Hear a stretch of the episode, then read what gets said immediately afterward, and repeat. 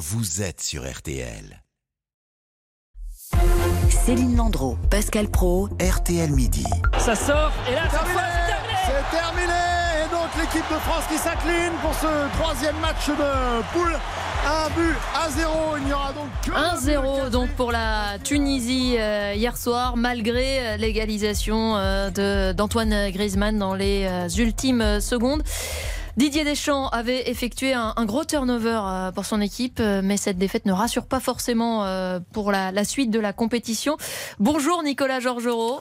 Bonjour à tous. Vous étiez sur l'antenne d'RTL hier soir, évidemment, pour, pour hier après-midi plutôt d'ailleurs, pour commenter cette rencontre. Bon, faut s'inquiéter, Nicolas. Bah, y a plusieurs grilles de lecture. Euh, la question, c'est est-ce que parce que l'équipe de France a perdu contre la Tunisie, est-ce que c'est inquiétant euh, avant la Pologne? La réponse, à mon sens, c'est non, parce que d'abord, c'est pas du tout la la même équipe que euh, qui- qu'il y aura. Ensuite, euh, parce que les Bleus sont bien placés pour euh, savoir, euh, ils, ils ont ils ont été dans la même situation il y a quatre ans. On avait les mêmes débats, on avait les mêmes interrogations, les mêmes questions, et Deschamps insiste énormément sur cette compétition en deux temps entre la phase de groupe et ensuite le début de, de la phase à, à élimination directe. Donc euh, ça, on, on verra une équipe tout autre. D'ailleurs, quand Mbappé, Rabiot, Dembélé, euh, Griezmann sont entrés à, à, à 20 minutes de la fin, 25 minutes de la fin, on a vu Ah bah, un, un match qui était euh, tout autre. Donc ça ça sera il y a eu vraiment- des tirs. Il y a eu plus de tirs en un quart d'heure que pendant une heure et quart.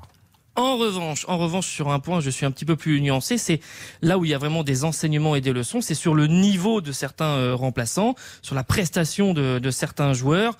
Alors euh, pêle-mêle euh, les Vertou, euh, Gendouzi, Fofana, Colomwani, ou qui d'ailleurs pour certains ne jouaient pas à, à leur poste. Là, oui, on peut dire qu'il Mais- reste, il y a quelque chose de différent par rapport au Brésil, à l'Espagne, voire à l'Argentine. L'équipe de France a sans doute moins de qualité sur le banc. Surtout, Nicolas, qu'on répète quand même très souvent qu'un mondial, ça se gagne euh, pas à 11, ça se gagne à 24, à 25. Oui, c'est vrai. Alors euh, Deschamps l'a fait pour euh, aussi montrer à certains euh, ce qu'était de faire un match en Coupe du Monde dans une phase finale de Coupe du Monde et donc le, le- le niveau d'exigence que cela demandait et mesurer aussi le chemin à, à parcourir. Donc c'est- une prise de conscience. Mais c'est vrai qu'on peut avoir des interrogations si jamais il peut y avoir dans certaines lignes une ou deux défections sur le niveau de, de certains. Quand si jamais les Bleus vont en quart ou en demi, voire jusqu'au bout, jouer une finale, euh, effectivement, face à une opposition qui sera beaucoup plus forte. Bon, disons-le, personne n'imagine la France sortie par la Pologne. Ce serait un échec en huitième de finale. Est-ce que oui, euh, personne n'imaginait que la France allait être sortie par la Suisse en huitième de finale à l'Euro euh, l'année dernière. ah, c'est une bonne remarque, Nicolas. Donc, euh, donc ma question, faut-il s'inquiéter?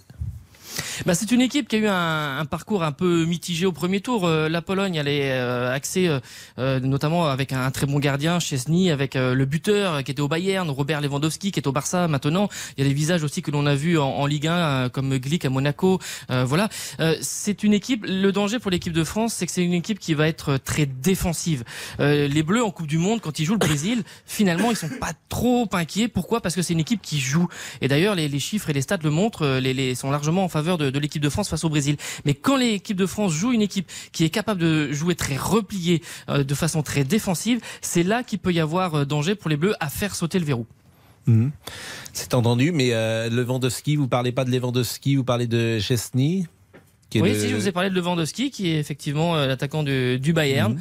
et de et du Il est plus au euh, enfin, qui était au, qui était. Bayern, mais qui est au Mhm. Barça Mhm. et qui euh, effectivement a, a marqué. Il avait été euh, assez assez assez triste sur le premier match parce qu'il avait raté un, un penalty, mais ensuite il a été important sur les, les rencontres suivantes pour les pour les Polonais. C'est une équipe qui a qui n'a pu franchir le premier tour depuis 1986 à la à la Coupe du Monde. Les Bleus ne les ont pu affronter en Coupe du Monde depuis 1982. C'était le troisième match pour la, la troisième Les Polonais l'avaient euh, emporté. Euh, voilà, c'est une équipe, euh, comme je disais, solide qui peut euh, gêner, qui peut générer des problèmes à, à l'équipe de France, suivant comment elle va elle va jouer avec souvent un bloc très très compact. Bon, dernière chose, la réclamation, elle a des chances d'aboutir ou pas? Bah, il y a une vraie infraction. Hein. Euh, Ah oui D'ailleurs, je pense pas que Monsieur Conger on risque de le voir sur la suite de la compétition Alors, parce que juste, on on a revu les images. la réclamation, c'est parce que le but qui est annulé par la VAR euh, est annulé alors même que le jeu avait repris et que normalement on ne peut pas utiliser la VAR pour un hors-jeu après la reprise du jeu. Et ça changerait rien, Exactement. puisque l'équipe de France serait quoi qu'il arrive premier, mais symboliquement, elle n'aurait pas perdu dans ce mondial. C'est la seule chose que ça changerait. Exactement, et les Tunisiens resteraient éliminé, mais en tout cas, ce serait une grande première puisque jamais dans l'histoire un score n'a été modifié, changé après coup en raison de l'arbitrage. Eh ben merci beaucoup euh, Nicolas Georgerot. Dans une seconde. On va parler de votre euh, déclaration euh, d'impôt pour l'année prochaine. Nous sommes le 1er décembre. La fin de l'année fiscale, c'est donc dans un mois. Comment faire pour alléger votre déclaration d'impôt si vous avez la chance d'en payer? On vous dit tout juste après ça. Céline Landreau, Pascal Pro. RTL Midi.